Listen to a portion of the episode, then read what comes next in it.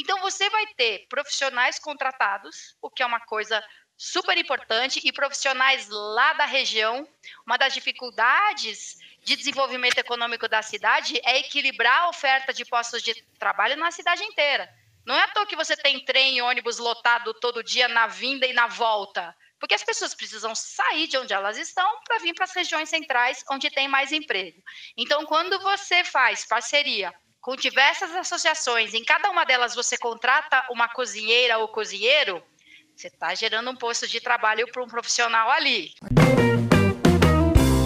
Acontece em SP.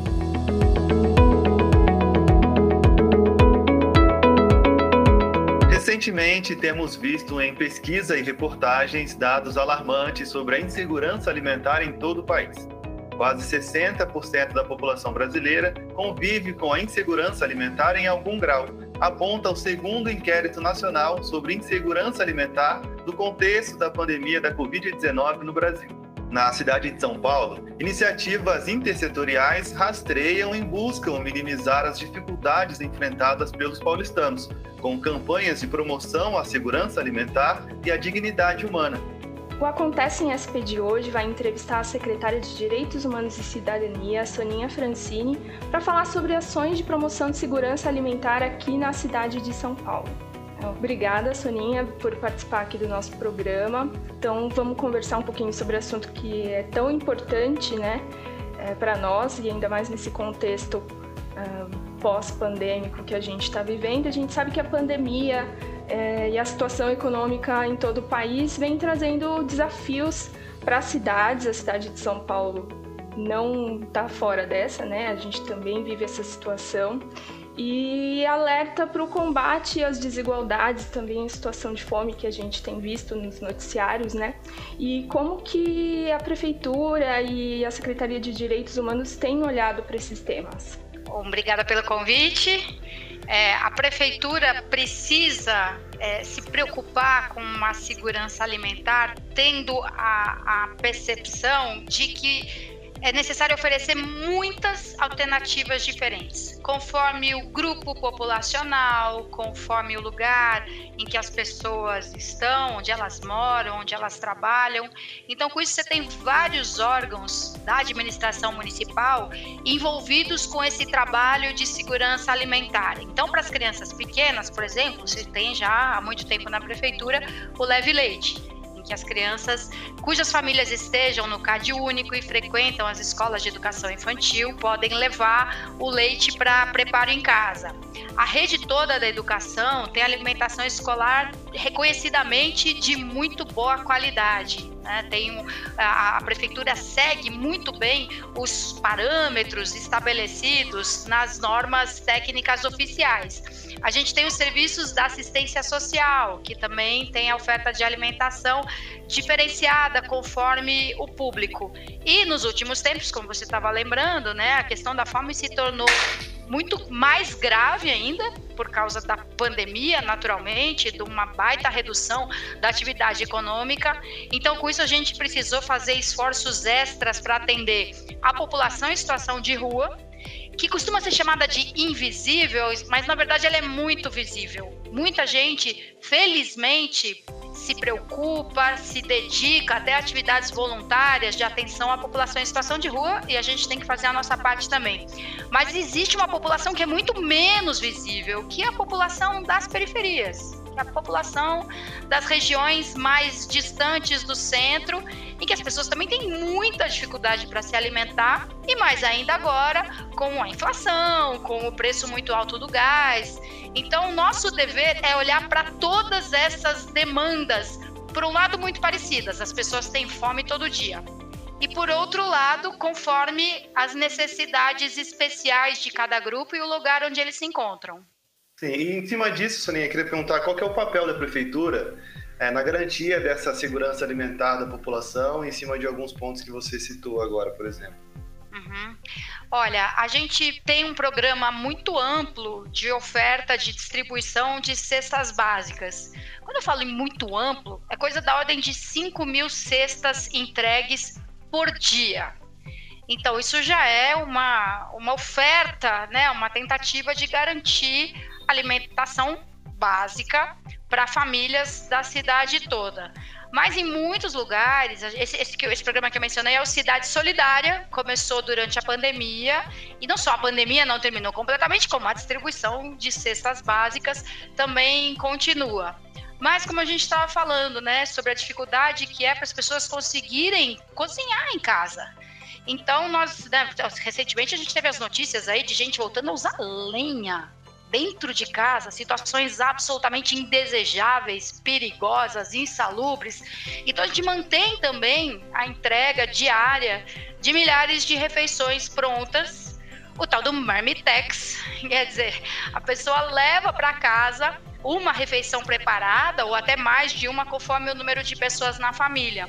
Isso também começou durante o, né, o período mais crítico da pandemia e de uma maneira muito engenhosa. Foram contratados pequenos restaurantes de muitos lugares da cidade.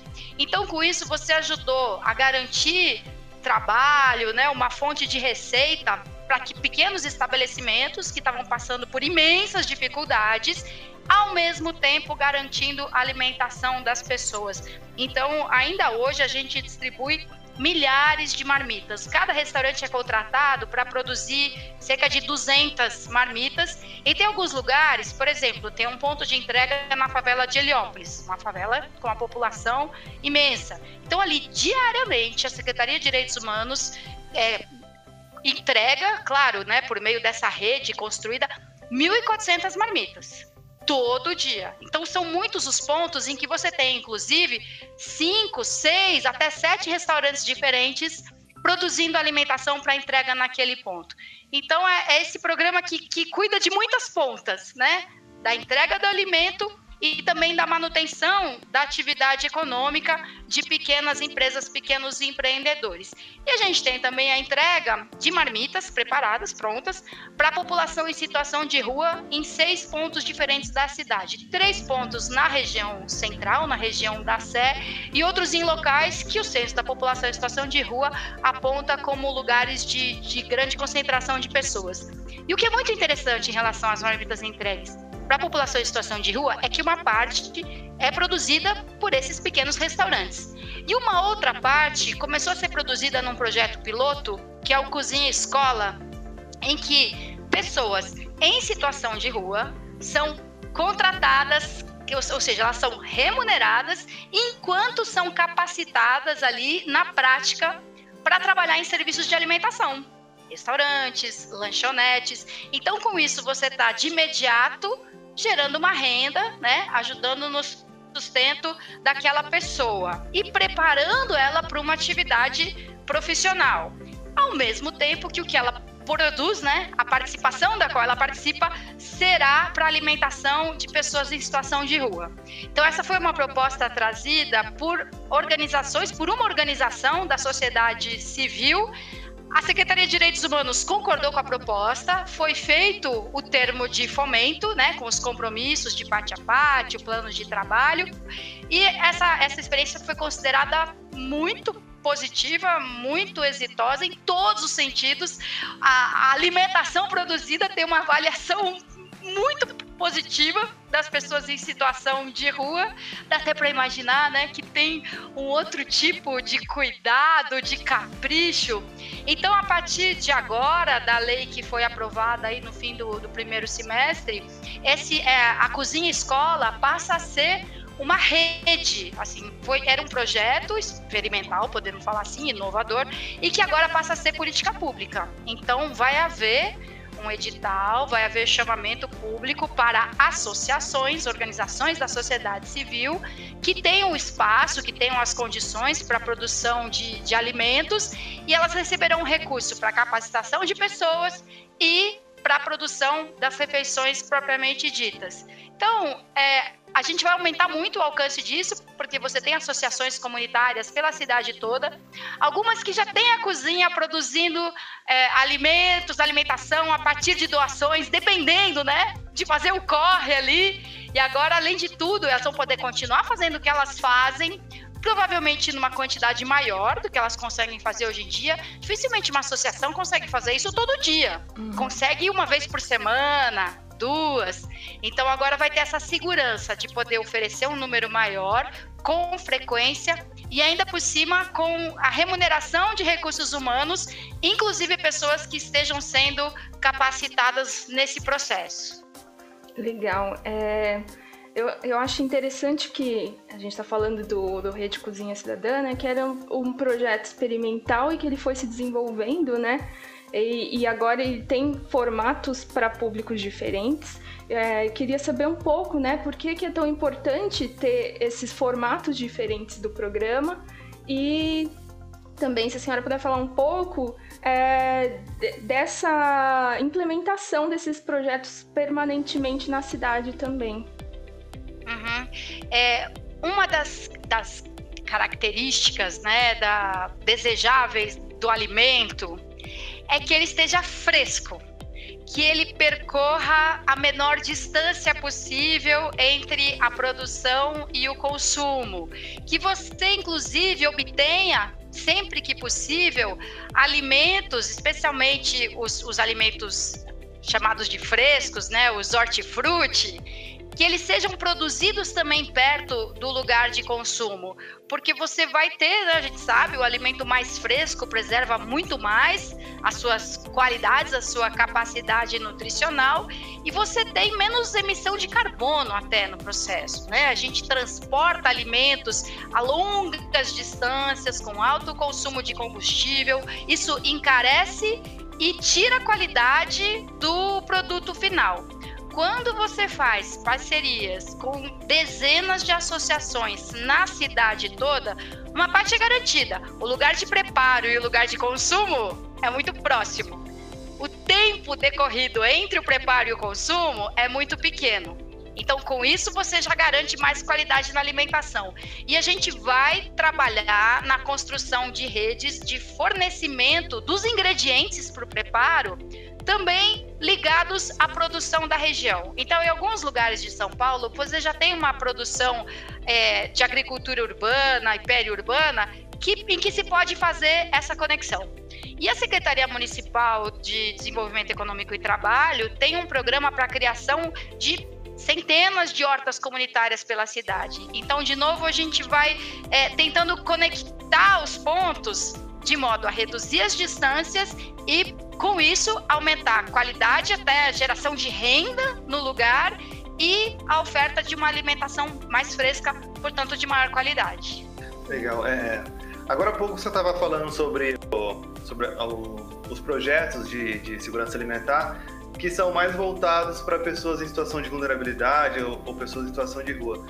É, eu queria falar agora um pouco sobre um outro público, que são os estudantes. Recentemente a gente houve, é, houve uma distribuição de cestas básicas é, para os alunos da rede municipal. Minha pergunta é quantos alunos foram beneficiados e como que foi essa etapa da distribuição? É, foi super desafiador, porque como a gente estava falando né, no, no começo da conversa, alimentação escolar é super importante para literalmente centenas de milhares de crianças durante o período das aulas. E, infelizmente, no Brasil, isso se agravou agora, mas nunca foi completamente superado as famílias dependem muito da alimentação escolar para que as suas crianças tenham acesso à né, nutrição adequada, em quantidade adequada. Vieram as férias e foi possível constatar que a situação era muito mais preocupante, mais grave ainda do que o que a gente já tem de lidar em condições normais. Então, o programa Cidade Solidária é, ganhou um pouco de musculatura aí nesse período como eu disse, a gente normalmente entrega 5 mil cestas por dia. Durante as férias escolares foram entregues cerca de 20 mil cestas por dia, aí nos, nos 20 primeiros dias do mês de julho, passou de 400 mil cestas entregues. Então, algumas escolas puderam continuar abertas e servindo refeições na própria escola, mas um número muito grande de escolas não tem condição para isso. Então, a Rede Cozinha Solidária, a Rede Cidade Solidária, é, atendeu mais de 400 mil crianças, né? E, na verdade, as suas famílias, porque receberam cestas básicas nesse período. E o Cidade Solidária continua também é, atuando da maneira de sempre, né, na distribuição das cestas por meio das associações comunitárias. Pode falar um pouco mais sobre isso? Sim, as associações se cadastraram logo que foi criado o programa Cidade Solidária e conforme é, o, o, tamanho, o alcance de cada associação, ela recebe um determinado número de cestas a cada entrega. Algumas recebem 100, outras recebem 200, e as entregas são feitas em ciclos. Quer dizer, depois que todas as entidades habilitadas já receberam as cestas pactuadas, aí você começa de novo a entrega para o primeiro da fila, vamos dizer.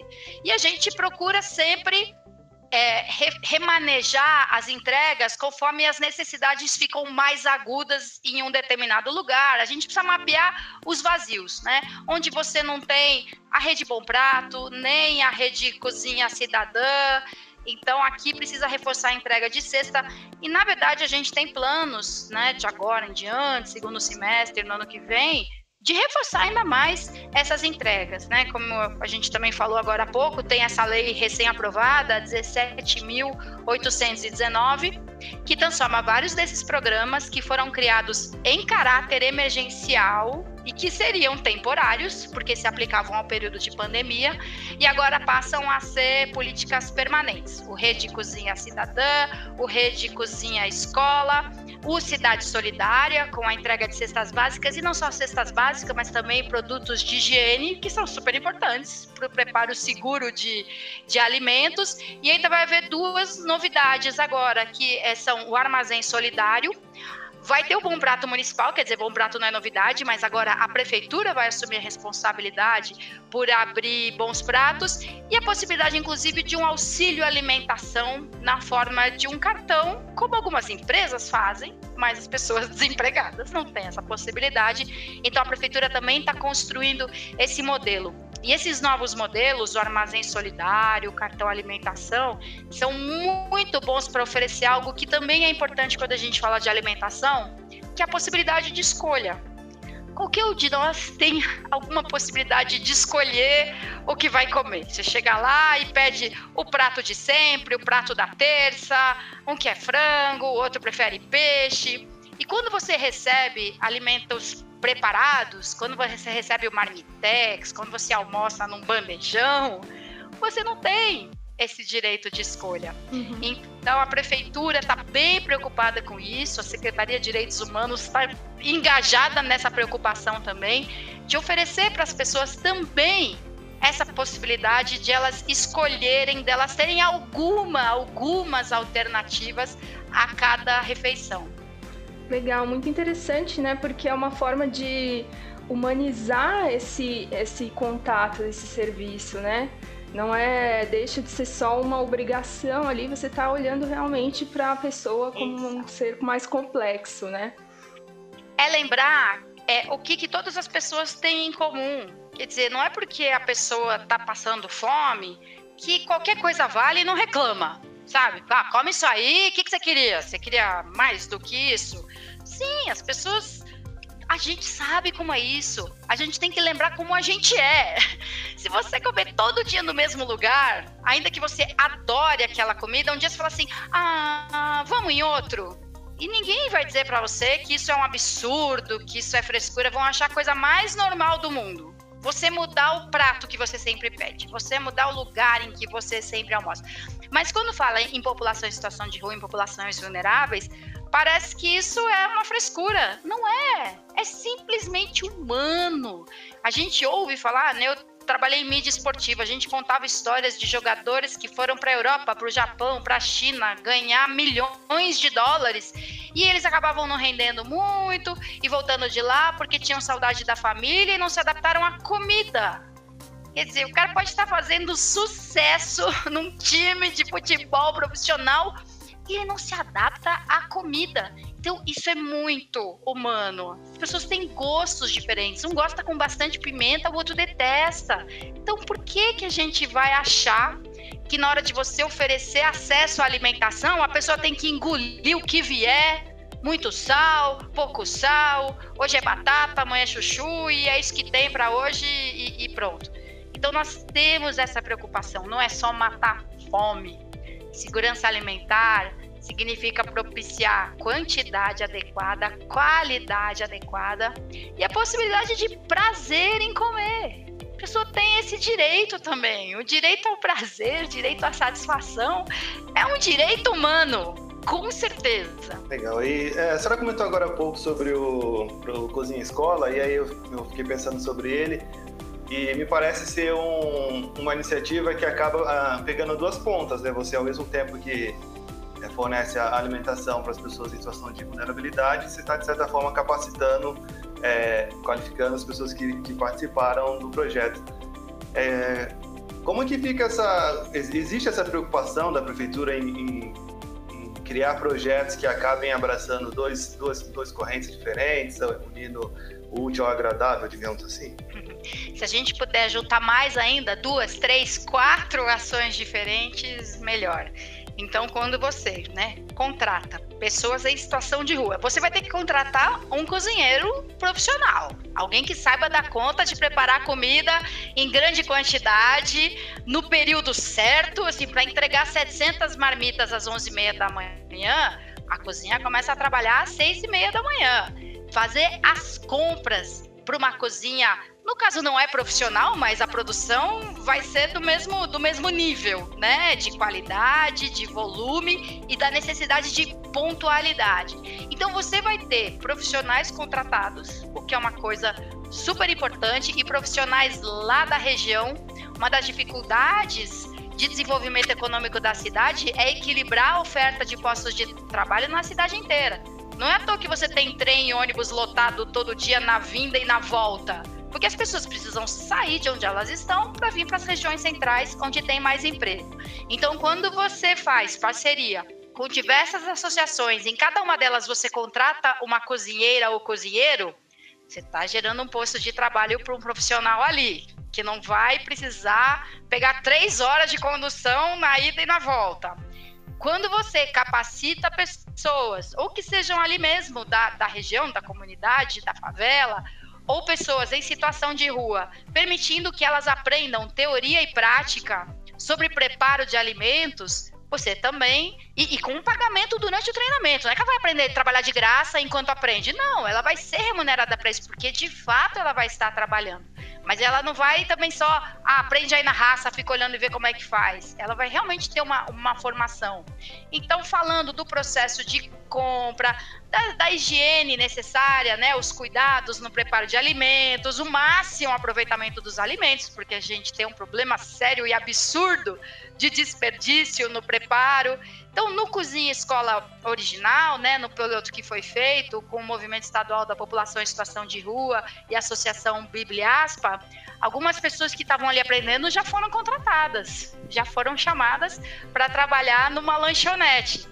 Então isso é incrível. É, é, é, a combinação de muitos fatores. E como eu disse, o outro fator que ainda precisamos agregar nisso é a horta comunitária, é o pequeno agricultor né, do, do, de fora do perímetro urbano, ou com a produção no perímetro urbano mesmo.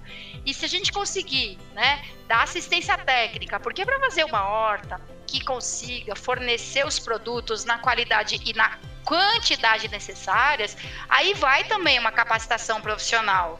Não é uma coisa que você pode distrair, descuidar um pouquinho. Tem que saber como fazer, tem que conhecer as estações, a temporalidade da produção, o que, que o solo, é, o que, que precisa de solo para cada uma. Então imagina nessa etapa, né, quando a gente tiver um belo fortalecimento da agricultura urbana, com agricultores urbanos fornecendo para essas associações pela cidade toda.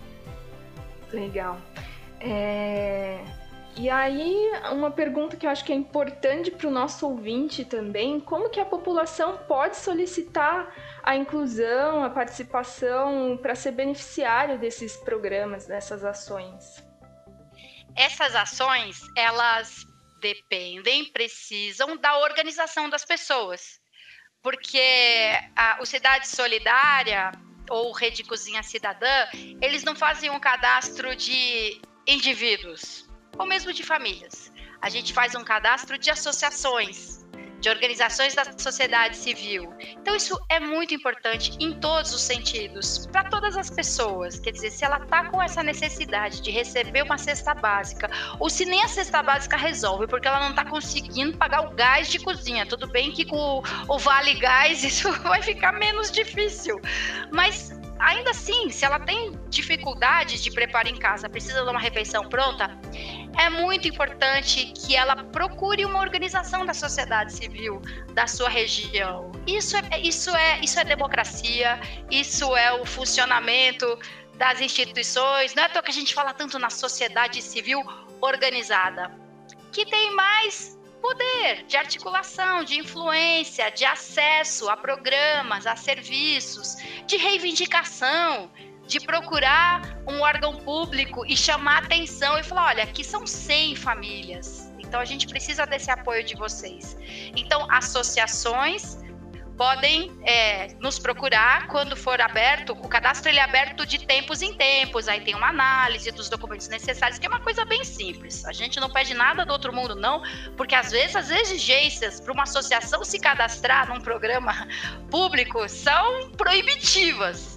Então, a gente tem uma, uma, uma solicitação bem básica para provar que a entidade existe, que o trabalho é verdadeiro, é honesto e que ela realmente representa um determinado número de famílias, de pessoas. Então, as associações precisam ficar atentas para a abertura de novas inscrições tanto para um caso quanto para o outro, seja para receber as cestas, receber as marmitas ou para se cadastrarem para serem também uma cozinha à escola. E as pessoas, os indivíduos que estiverem ouvindo, podem e devem procurar esses serviços, essas organizações da sua região, porque esse é o melhor caminho para elas terem acesso às políticas públicas de um modo geral. Isso significa que um cidadão que não seja de nenhuma associação não deve ser atendido? Não, ele deve ser atendido. A gente tem que pensar em serviços para ele também. O Bom Prato, por exemplo, é um serviço maravilhoso, de baixíssimo é, preço, né, um real ou gratuito no caso da população em situação de rua, e qualquer pessoa pode se dirigir ao Bom Prato e, e se alimentar lá. Os núcleos de convivência da população em situação de rua também oferecem refeições para qualquer indivíduo que chegue lá. Mas para você ter o acesso, né, no lugar onde você mora, estar próximo de uma associação, estar organizado de alguma maneira, criar sua própria associação, vai te dar muito mais visibilidade, muito mais capacidade de, de procurar, de garantir o acesso aos serviços, o acesso aos seus direitos. É, a senhora está falando sobre alguns desses, desses projetos, desses programas, e eu fico imaginando como que a prefeitura se, é, se articula para a execução desses programas, né, envolvendo todas as suas secretarias e setores. Uhum. Quais são os cuidados para isso? Olha, a gente tem reuniões regulares de secretariado ou das divisões técnicas de cada secretaria para analisar, por exemplo, onde vocês estão distribuindo, onde nós temos que distribuir. Então, a Secretaria de Direitos Humanos pelo Cidade Solidária, por exemplo, tem contato frequente com a Secretaria de Habitação, com a Secretaria das Pessoas, da pessoa com deficiência, porque elas sabem de lugares, de associações que precisam desse apoio do Cidade Solidária. Então, tem esse contato com, com outras secretarias que têm cadastro de associações que precisam disso. A gente tem alguns comitês, conselhos intersecretariais também para intervalos regulares. E agora, com a lei nova, a gente vai ter um, um comitê gestor do fundo de alimentação que acabou de ser criado também.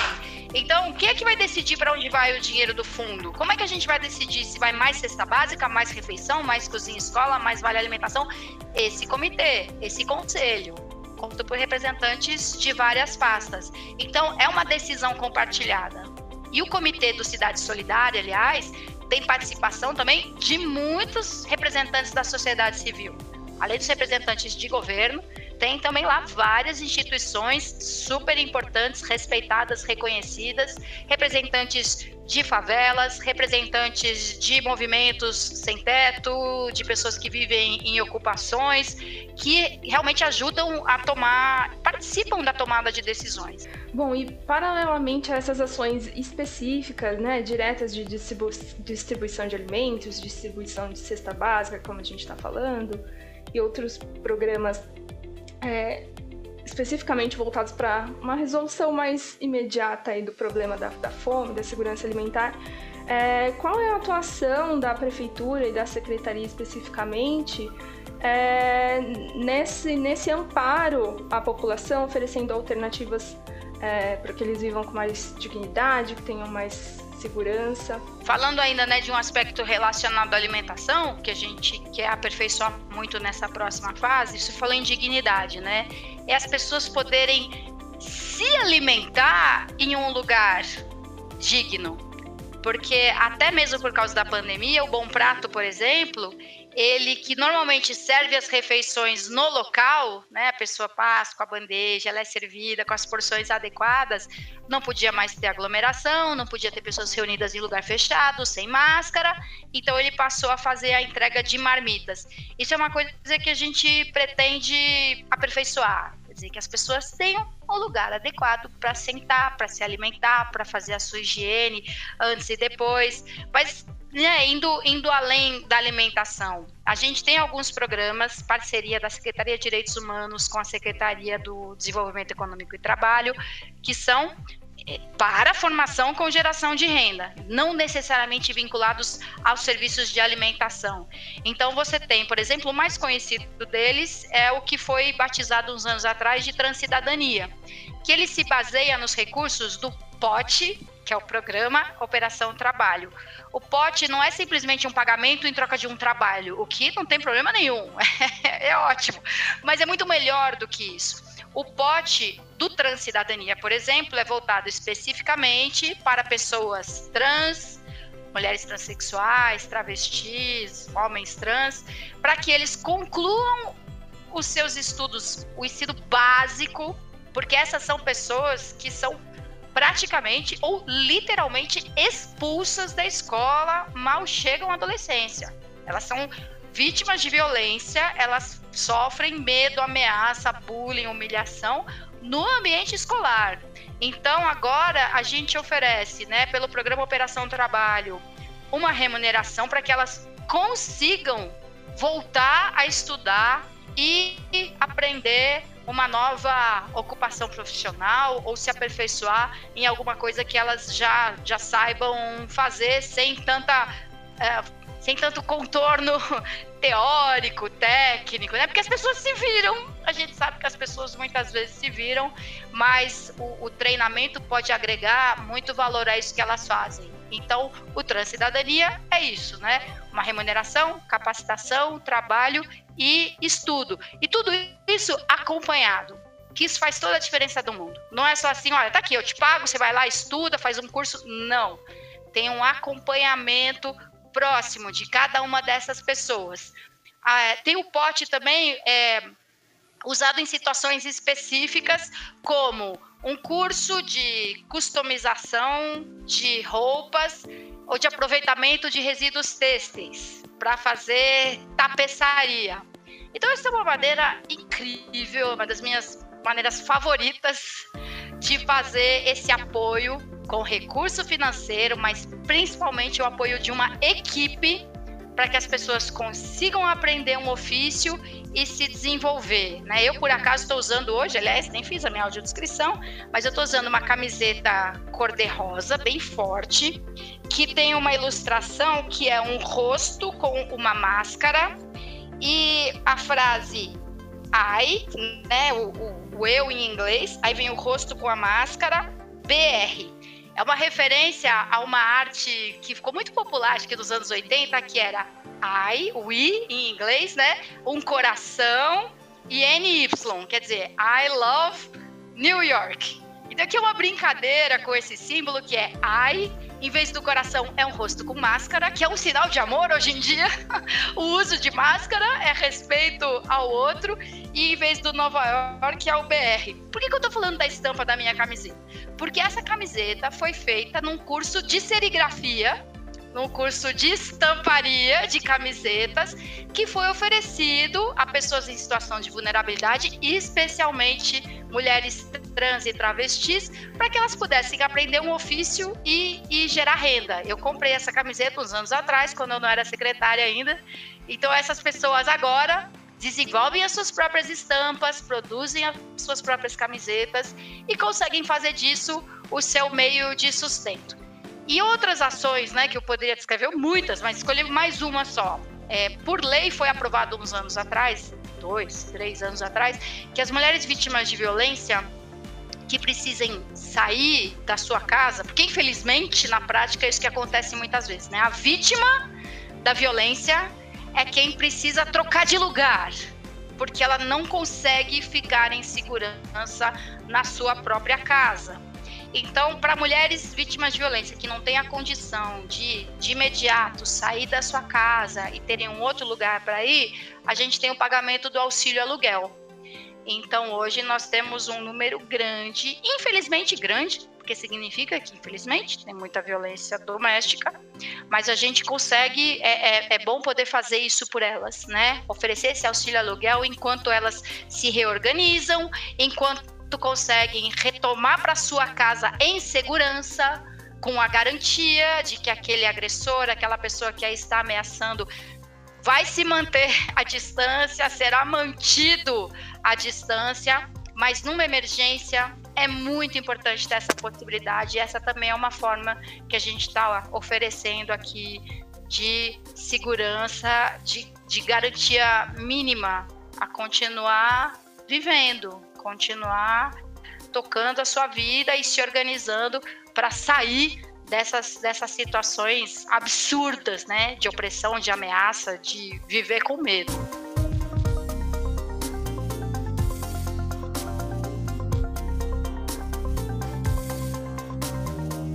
É, eu queria saber, a gente, ao longo do programa, do bate-papo, a senhora citou vários programas aqui, iniciativas que vão no sentido de segurança alimentar, caminhando nesse sentido.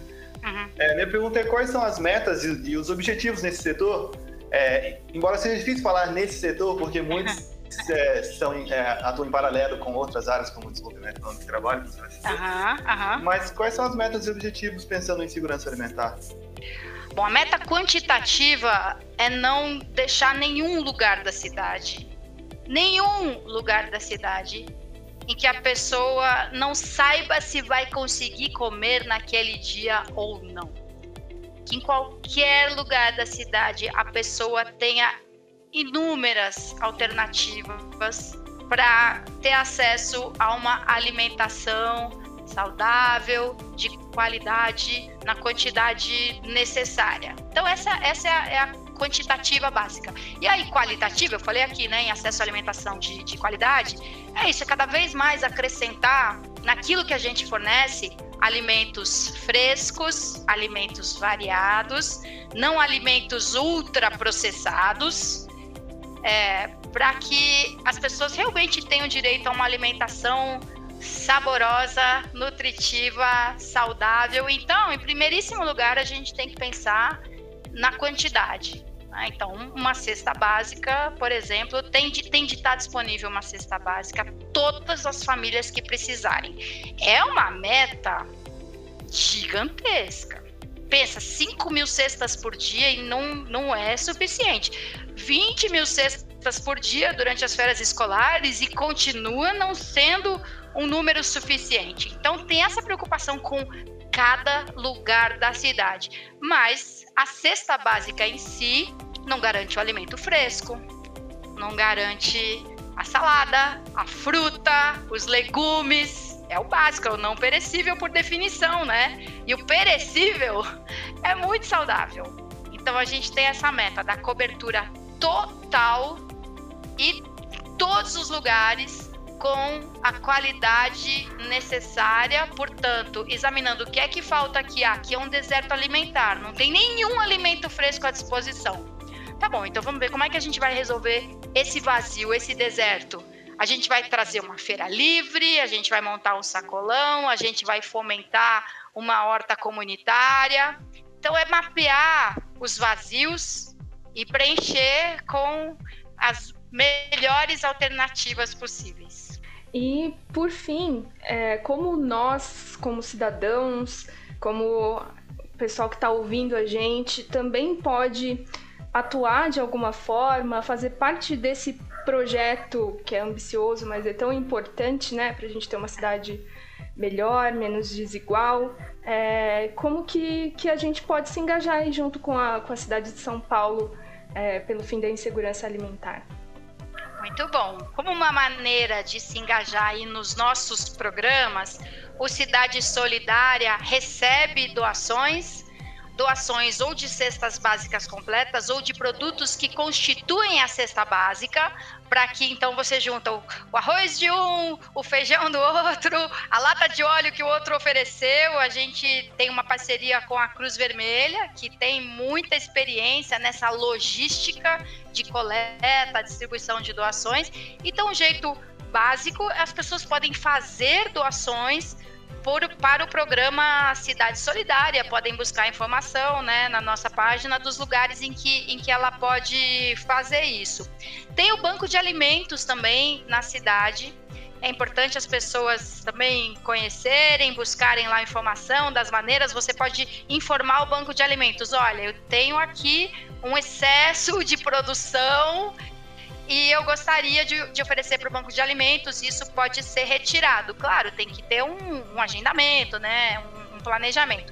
E de um modo geral, não falando só dos programas da, da prefeitura, mas procurar adquirir produtos do comércio local, do produtor local. Assim você vai ajudar a movimentar a economia da sua região. Você provavelmente não vai precisar ir de carro até o super, hiper, ultra mercado que fica a 20 minutos de distância. Claro, não estou condenando ninguém por fazer isso, mas às vezes a gente não pensa o quanto é bom para si mesmo e para a sociedade de um modo geral. Em vez de comprar o pré-preparado ultra processado e gastar 40 minutos de carro para ir e voltar, mas preparar mais coisas em casa. O alimento mais fresco, trazido de perto, portanto, sem tantos conservantes, sem estar embalado em toneladas de plástico. Dessa maneira, você está contribuindo com a cidade, com a geração de renda no lugar, com é, o, o, alimentação saudável, que é boa para todo mundo, lógico, você evita problemas de saúde, você evita hipertensão, diabetes, com alimentação mais mais saudável e você ajuda a criar uma nova cultura alimentar. A gente tem um problema bizarro hoje em dia, que é a, a pessoa com uma nutrição, com desnutrição, com uma nutrição deficitária e obesa.